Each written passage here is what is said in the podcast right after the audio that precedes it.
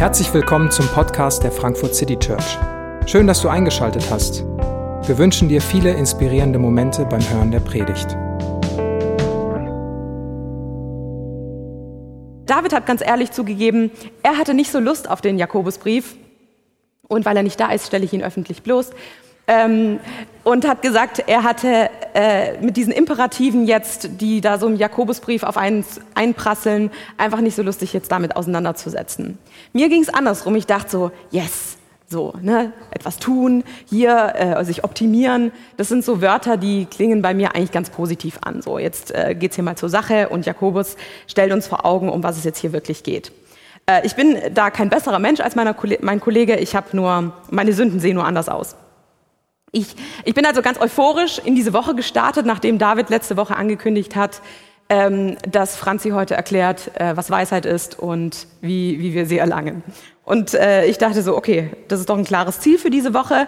Ich bin doch auch gewillt, dieser Ankündigung nachzukommen und äh, habe mich dann eben so an den Text gemacht.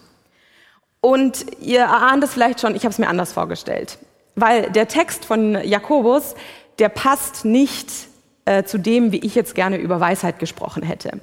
Ich dachte, okay, ähm, es gibt eine klare Definition, dann starten wir da, dann äh, sammle ich ein paar inspirierende Zitate, von denen gibt es Genüge, und dann äh, werden wir noch inspiriert, über Weisheit nachzudenken, zu philosophieren und äh, kommen da vielleicht ein Stück weiter.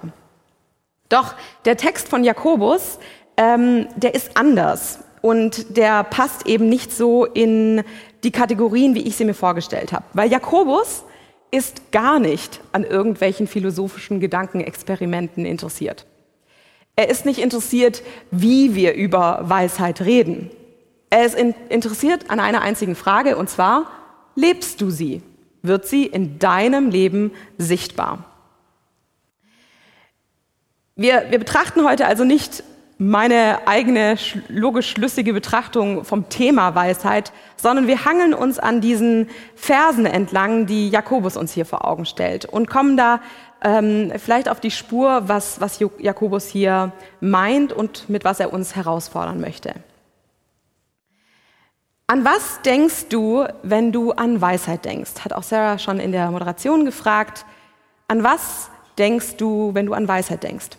An wen denkst du? Fällt dir da vielleicht eine Person ein, wo du sagst, das ist eine weise Person? Wie fühlt sich die Gegenwart oder Begegnung mit dieser Person an? Hast du da ein Gefühl dabei, einen Gedanken dabei?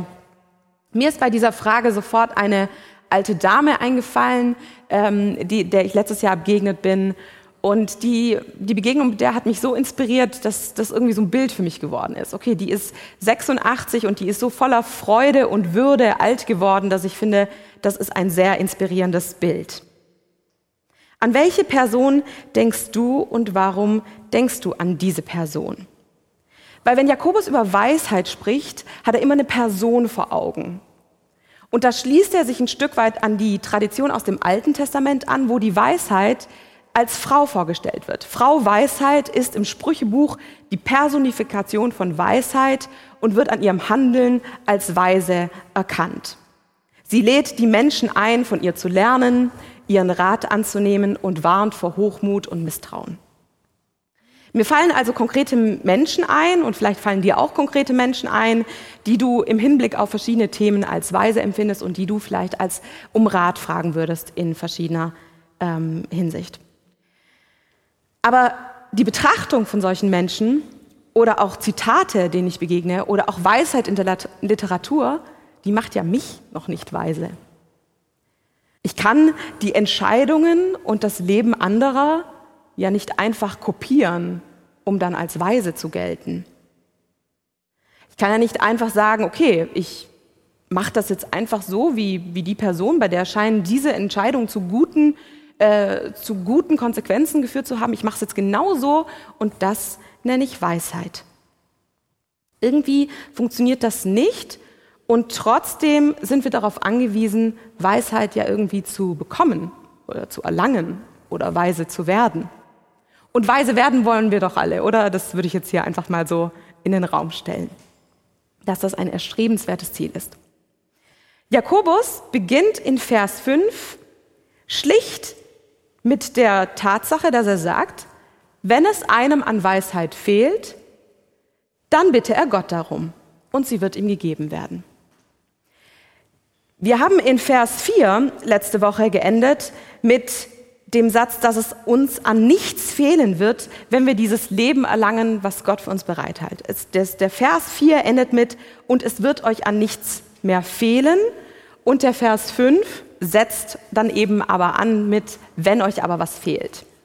Und dieses wenn ist nicht so zu, nicht so zu verstehen im Sinne von, oh, sollte doch bei jemandem der ganz seltene Fall eintreten, das, sondern immer immer wenn eigentlich. Das wenn ist ein, sobald euch bewusst wird, dass es euch an Weisheit fehlt. Immer wenn ihr merkt, dass es euch an Weisheit fehlt, dann sollt ihr Gott darum bitten. Und dass es uns mangelt in unserem Leben, das ist nicht schlimm, das überrascht Jakobus nicht, das sollte uns nicht überraschen und es überrascht auch Gott nicht. Und ich fand das letzte Woche so stark, wie David betont hat, dass Gott gut ist, dass alles, was von ihm kommt, gut ist, dass bei Gott keine Schattenseiten sind und Gott uns keine Falle stellt. Gott ist der Letzte, der davon überrascht ist, dass es uns an Weisheit mangelt und wir sie brauchen. Ganz im Gegenteil, Gott weiß um unseren Mangel und er möchte uns ganz rückhaltlos, ganz vorbehaltlos geben. Und alles, was wir tun müssen, ist darum bitten. Darum bitten und darauf vertrauen, dass wir das bekommen, was wir brauchen. Diese erste Annäherung zum Thema ist, also, Thema ist also ganz schlicht. Weisheit kommt von Gott, er kann und will sie geben und wir sind in der Haltung, dass wir diesen großzügigen Gott darum bitten sollen. Ein Gott, der gerne Gutes gibt. Wann hast du, wann habe ich das letzte Mal gespürt, dass es mir an dieser Weisheit mangelt? Dass es da etwas gibt, was ich nicht selber produzieren kann, sondern dass es etwas, dass, dass, dass es braucht, dass es mir gegeben wird. Jakobus scheint eben damit zu rechnen, dass das öfters passiert. Die Einsicht, dass wir Weisheit brauchen, ist der erste Schritt. Und Gott macht niemandem einen Vorwurf. Ist ein bisschen interessante Formulierung hier, dass, man, dass er extra so sagt, Gott macht hier keinen Vorwurf. Aber ich glaube, manchmal trifft es genau in diese Haltung, dass wir sagen, oh, und schon wieder brauche ich Weisheit oder schon wieder stehe ich vor einer neuen Entscheidung und schon wieder ist es etwas, was ich eigentlich schon längst gelernt haben sollte. Und ich glaube, es ist so wichtig und so seelsorgerlich, dass Jakobus hier darauf abzielt und sagt, Gott schaut dich nicht an und sagt, ach Mensch, hättest du das doch jetzt schon längst gelernt. Also in deinem Alter war ich weiter. Oder komm du mal in mein Alter, dann, äh, dann wäre das doch hier alles besser. So ist Gott nicht. So, so schaut Gott uns nicht an. Und doch gibt es eine Bedingung, die Jakobus uns hier vor Augen stellt. Er sagt, der Betreffende soll seine Bitte in einer Haltung des Vertrauens vorbringen und nicht in der Haltung eines Zweiflers. Denn wer zweifelt, gleicht einer Meereswoge, vom Wind aufgepeitscht, einmal hierhin und dann wieder dorthin getrieben. Ein solcher Mensch soll nicht meinen, er werde vom Herrn etwas bekommen denn er ist in seinem Innersten gespalten und seine Unbeständigkeit kommt bei allem, was er unternimmt, zum Vorschein. Jakobus fordert uns auf, unsere Bitte in einer Haltung des Vertrauens auszusprechen, nicht in der Haltung eines Zweiflers. Auch hier irritiert das Wort Zweifler ein bisschen. Warum bekommen wir an dieser Stelle ein Zweifelverbot, wo an anderer Stelle manchmal ähm, das ausgedrückt wird, dass Menschen zweifeln, wie zum Beispiel in den Psalmen, dass Leute da Ausdruck verleihen, dass sie zweifeln. Und hier bekommt man irgendwie so, hey, ja, aber wenn du zweifelst, äh, dann bekommst du das nicht. Ähm, ich habe ein bisschen näher hingeguckt und die griechische Sprache, die kennt unterschiedliche Wörter für das Wort zweifeln. Und die, die Nuance, die hier bei diesem Wort besteht, kann auch mit unschlüssig sein oder ich widersetze mich oder sogar ich richte konnotiert sein. Hier wird ein Mensch beschrieben, der die Haltung eines Kritikers einnimmt, der sich nicht entscheiden kann, ob er Gott vertrauen kann oder will. Und die Illustration mit der Meereswoge soll diese Haltung veranschaulichen. Er ist hin und her gerissen und im antiken Verständnis, im antiken Verständnis ist die Meereswoge ein sehr bedrohliches Bild. Ist ganz unnahbar, ganz Man weiß nie, wo man dran ist. Man ist der Willkür einer, einer Gewalt ausgeliefert. Man kann sie nicht durchschauen. Es ist eigentlich der Gegenentwurf zu einer Person, die weise ist, die integer ist, die demütig ist, wo man, wo man weiß, wo man dran ist, weil diese Person sich offenbaren kann. Hier wird also so ein Bild aufgemacht von, von einer Person, die Kontrolle nicht aus der Hand geben kann und will, die hin und her gerissen ist. Er sagt sogar, sie ist in ihrem Inneren gespalten. Sie weiß nicht, wer sie ist, sie weiß nicht, wo sie hingehört. Und sie ist genau das Gegenteil zur Integrität, zu dieser ehrlichen Einsicht, weise zu sein. Und alles, was er macht, in allem, was diese Person äußert, kommt diese Unbeständigkeit vor Augen. Und natürlich malt hier Jakobus auch ein Extrem und stellt so zwei Personen vor Augen, die, die sehr unterschiedlich sind. Und diese Person, die so hin und her geworfen ist, die sucht überall nach Weisheit, außer bei Gott. Und wie, da fragt er zu Recht, wie soll ein Mensch das empfangen, was Gott für ihn bereithält, wenn er meint, es eigentlich besser zu wissen, was er sucht und was er braucht. Ich habe mich dabei gefragt, was so meine Quellen für Weisheit sind. Wo suche ich nach Rat und Weisheit? Wo suchen wir als Menschen allgemein nach Weisheit? Und vielleicht verlassen wir uns ganz viel auf unser Wissen auf unsere Ausbildung, das, was wir schon gelernt haben. Vielleicht verlassen wir uns auch auf unsere Erfahrung und sagen, ich habe schon das gelernt und da bin ich schon durchgegangen und, und das habe ich schon verstanden. Vielleicht auch auf unser Netzwerk an Menschen, dass wir mit Leuten in Kontakt sind, die, die, die schlau sind, die klug sind. Vielleicht aber auch auf Astrologie, die Sterne, Tipps und Tricks, irgendwelche Ratgeber fürs bessere Leben. Vielleicht sammeln wir Bücher, konsultieren Ratgeber und Ärzte oder sammeln irgendwelche Memes in den sozialen Medien. Uns steht so eine Fülle an Informationen und Wissen in dieser Welt zur Verfügung, dass wir eigentlich mit Hilfe unserer Smartphones die Weisheit der Welt irgendwie auch immer in der Tasche haben. Doch Weisheit ist irgendwie nicht etwas, was wir uns so aneignen können. Sie ist in erster Linie etwas, was wir empfangen müssen. Und für dieses Empfangen braucht es die Einsicht, dass ich sie nicht einfach schon mitbringe, dass, es auch nicht, dass ich es auch nicht besser weiß als Gott, sondern es braucht ein Vertrauen und ein Glauben an Gott, der diese Weisheit schenken kann und schenken will. Und da fordern mich zwei Gedanken heraus. Zum einen, mich in meinem Wunsch nach Weisheit wirklich an Gott zu wenden, ins Gebet zu gehen, diese Bitte zu formulieren. Und zum anderen, darauf zu vertrauen, dass er sie auch wirklich gibt. Die notwendige Weisheit für unser Leben ist eine Gabe Gottes und sie fehlt uns. Und die Bitte um Weisheit ist die Anerkennung, dass ich als Mensch nicht die weiseste Person im, also im Universum bin. Und sie bildet diese Lebensgrundlage für ein weises und integres Leben, wie Jakobus es uns in seinem Brief vor Augen stellt. Er setzt dann in Vers 13 im Kapitel 3 neu an und fragt uns, hält sich jemand unter euch für weise und verständig? Dann soll er zeigen, dass er das auch tatsächlich ist, indem er ein vorbildliches Leben führt und Dinge tut, die von Weisheit und Bescheidenheit zeugen. Ich frage mich, wie viele Leute würden da wirklich ihre Hand heben, wenn ich jetzt fragen würde, wer hält sich unter euch für weise und verständig? Halte ich mich für weise? Hältst du dich für weise? Wenn ja, warum? Wenn nein, warum nicht? Ich habe irgendwie so mir vorgestellt, ich halte mich nicht für weise, aber ich will auf jeden Fall weise werden. Ich verlagere das weise Sein irgendwie so in meine ältere Zukunft und versuche Schritte hinzugehen, um diese Weisheit halt irgendwann zu erlangen. Vielleicht gibt es auch Leute, die sagen, nee, also weise sind auf jeden Fall irgendwelche anderen Menschen, ich bin es nicht, ich bin irgendwie einfacher gestrickt oder ja, ich überlasse das irgendwelchen Philosophen und gehe einen anderen Weg.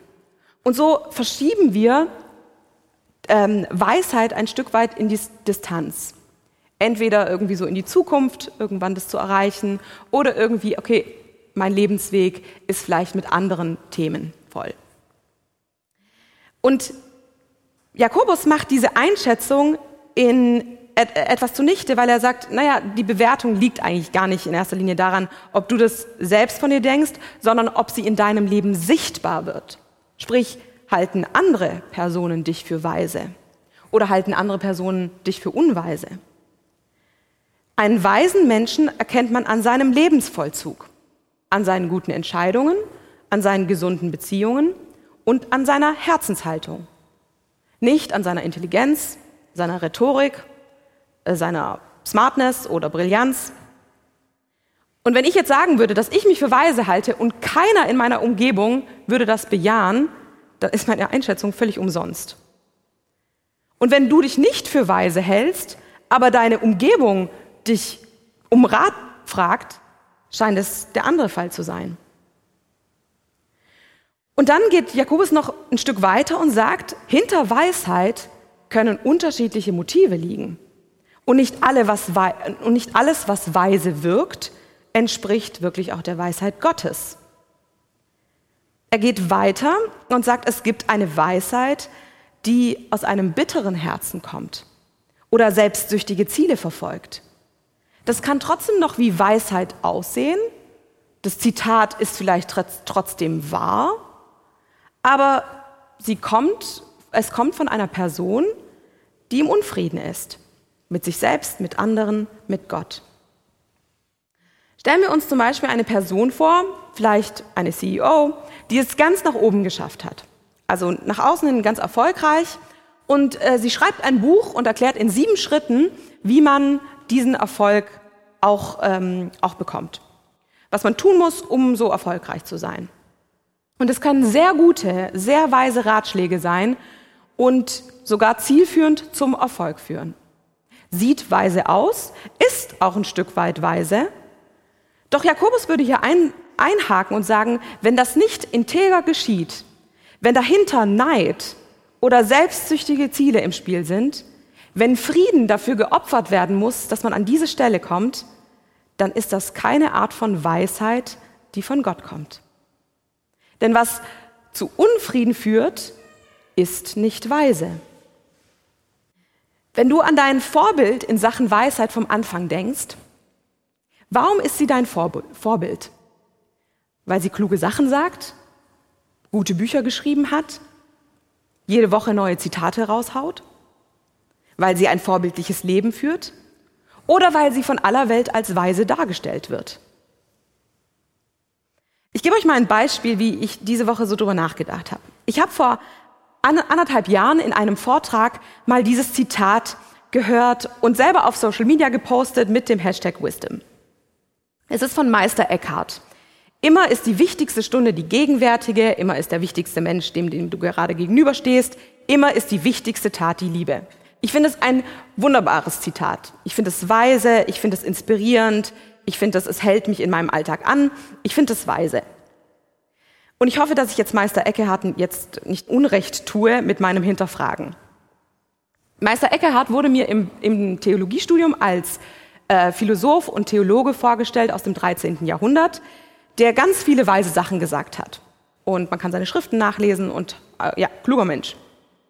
Doch ehrlicherweise habe ich keine Ahnung, wie er eigentlich sein Leben gelebt hat. Ich weiß nicht, wie er seine Freundschafts- und Familienbeziehungen gepflegt hat. Und ich weiß nicht, ob ich ihn tatsächlich in meinem Alltag um Rat gefragt hätte, hätte ich ihn damals gekannt. So weise Sprüche funktionieren häufig genau in der Distanz. Menschen, die weit weg von uns sind, örtlich oder zeitlich gesehen. Vielleicht haben wir auch so eine Skala im Kopf, so, so eine Treppe. Wo ist wer, mit welchem Wissen, welcher Erfahrung, welcher Reflexion, welches Alter? Und Jakobus bricht mit dieser Vorstellung. Er hat keine Skala, er hat keine Einteilung nach äh, Wissen, Alter oder Bildungsabschluss. Denn Weisheit ist nicht eine theoretisch richtige Antwort auf eine Lebensfrage, sondern ihre Bewältigung. Weisheit ist keine theoretisch richtige Antwort auf eine Lebensfrage, sondern ihre Bewältigung. Und deswegen funktioniert so Hashtag Wisdom in den sozialen Medien wirklich auch nur so halbherzig, weil Weisheit ist kein Produkt, das ich anbieten oder erreichen kann. Das wäre eine verkürzte und verzerrte Definition von Weisheit, die uns ablenkt von der eigentlichen Frage. Denn die Frage ist nicht, willst du weise sein oder wirst du irgendwann weise werden, sondern bist du im Hier und Jetzt weise? Lebst du weise? Zeigt sich in deinem Leben Weisheit? Es ist keine Stufe, die wir erreichen sollen, sondern es ist ein Modus, in dem wir im Hier und Jetzt leben sollen. Es ist keine Stufe, die wir erreichen sollen, sondern ein Modus, in dem wir leben sollen. Und dafür musst du nicht gebildeter oder älter, nicht weiter oder anders sein. Nein, es ist die schlichte Frage, ob sich Weisheit in deinem Hier und Jetzt an dem Ort, wo du bist, zeigst. Ob du Student oder Studentin bist, ob du Ehemann oder Ehefrau bist, ob du Vater, Mutter, CEO, Teenie, Philosoph oder Metzgermeisterin bist. Ganz egal, die Frage ist, wird Weisheit in deinem Leben sichtbar? Und diese Weisheit wird uns hier beschrieben, wie, wie sie aussieht, wie sie sich anfühlt, wie sie sich anfassen lassen soll. Sie ist rein und heilig. Sie ist friedfertig. Sie ist freundlich. Sie ist bereit, sich etwas sagen zu lassen. Sie ist voll Erbarmen. Sie bringt eine Fülle an Gutem hervor, ist unparteiisch und ohne Heuchelei. Weisheit, wie Jakobus hier über sie spricht, ist eine Beziehungskategorie. Es ist die Art und Weise, wie wir Beziehungen in dieser Welt gestalten. Weisheit wird darin sichtbar, wie gesund du deine Beziehungen lebst. Weisheit wird in der Art und Weise sichtbar, wie wir in dieser Welt zu gesunden Beziehungen beitragen. Und während die unweise Person in ihrem Inneren gespalten ist, man nicht weiß, wo man dran ist, es zu Unfrieden und Streit kommt, so ist die weise Person diejenige, die Frieden schafft, die zu Wiederherstellung beiträgt, die zu Ganzheit beiträgt. Es ist so ein, ein, ein Widerspruch, der hier auseinander dividiert wird. Es geht nicht darum, Weisheit zu erlangen, sondern weise zu sein und weise zu sein bedeutet im Hier und Jetzt meine Beziehung so zu leben, wie Gott es sich vorgestellt hat. Es ist also die Aufforderung, etwas zu tun, nicht nur etwas zu sein. Nicht ein Zustand, den wir irgendwann erreichen, irgendwo in die Distanz legen und meinen, dahin Schritte zu gehen, um uns etwas anzueignen, um irgendwann über mich gesagt zu bekommen, dass sie weise ist. Und dahinter steckt eine Herausforderung, uns ehrlich durchleuchten zu lassen, wo das, was ich sage und was ich lebe, sich nicht deckt. Da brauchen wir, da brauchen wir Ehrlichkeit äh, vor Gott. Und das ist diese Einsicht, mit der wir vor Gott kommen dürfen. Zu sehen, wo sich das in meinem Leben nicht deckt, was ich sage und was ich lebe. Ich kann hier so fromm über meine Beziehung reden und meine Beziehungen würden Auskunft darüber geben, ob das tatsächlich der Wahrheit entspricht. Dafür brauchen wir Gottes Hilfe. Es steckt darin eine Herausforderung, sich durchleuchten zu lassen, wo unsere Beziehungen eben nicht so gesund sind. Darin steckt aber auch eine unglaubliche Ermutigung, dass eben Gott nicht das in die Ferne verlegt und sagt, ja, irgendwann mal, sondern er sagt, im Hier und Jetzt will ich dir das geben, was du brauchst. Ich möchte aktiv daran beteiligt sein, dass dein Hier und Jetzt verändert ist. Dass die Weisheit, die sich in deinem Leben zeigt, dass die rein ist, dass die heilig ist, dass du transparent und offen, dass du greifbar bist, dass Menschen wissen, wo sie bei dir dran sind. Weisheit bedeutet, dass ich mir von Menschen in meiner Umgebung etwas sagen lasse, Korrektur erfahre, von meinem Partner oder meiner Partnerin, meinen Kindern, meinen engsten Freunden, meinen engsten Kollegen. Und wenn, wenn dir nichts einfällt, wo Menschen in dein Leben sprechen oder dir was sagen können, dann ist das keine gute Feststellung. Das bedeutet nicht zwangsläufig, dass es da nichts anzusprechen gibt. Weisheit ist voll Erbarmen, voll Barmherzigkeit. Sie ist wie ein gesunder Baum, der gute Früchte trägt. Und sie ist unparteiisch.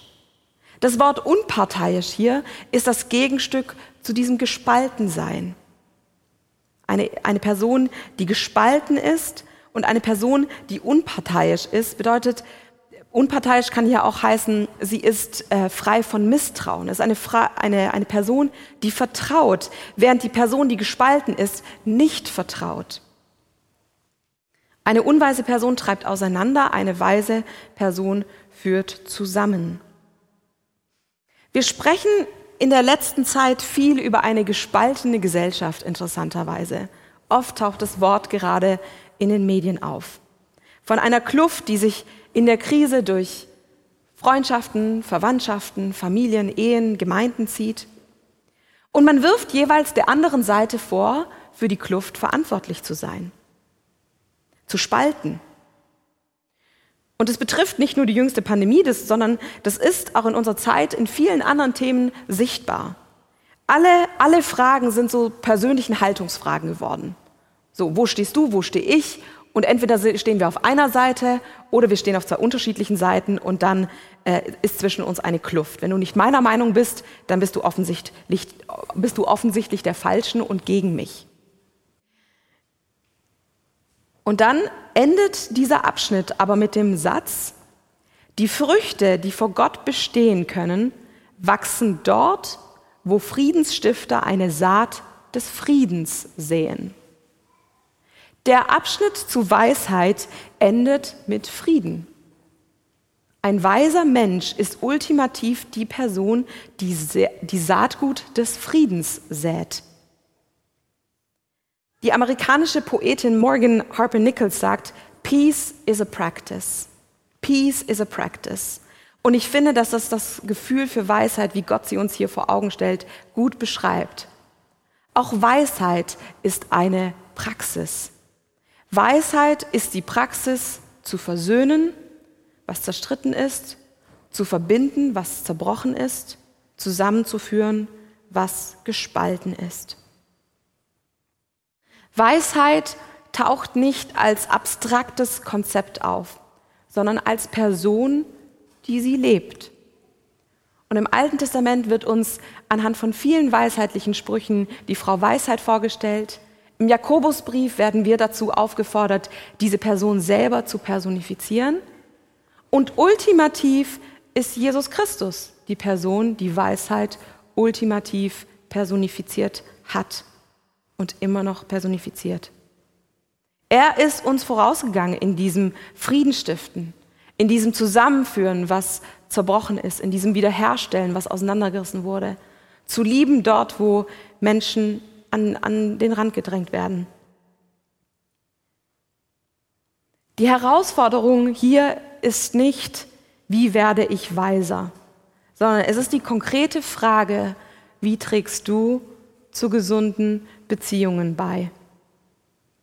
In deiner Partnerschaft, in deiner Familie, deinem Arbeitsplatz, deiner Kirche und dieser Gesellschaft. Wo lässt du dir gerade etwas sagen? Wo dürfen Menschen in dein Leben blicken und dich korrigieren? Wo bist du gerade eine Friedensstifterin oder ein Friedensstifter? Säst du Samen des Friedens? Weisheit ist ein Tun, kein Wissen.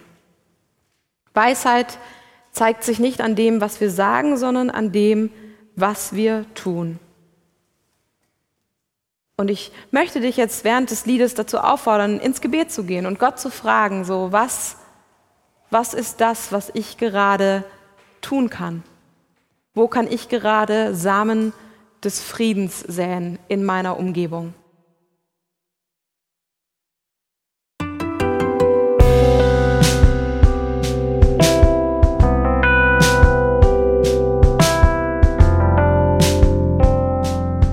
Wir hoffen, die Predigt hat dich inspiriert. Wenn du uns kennenlernen möchtest, dann schau einfach mal auf unsere Homepage www.frankfurtcitychurch.de oder besuch uns in unseren Gottesdiensten. Bis dann!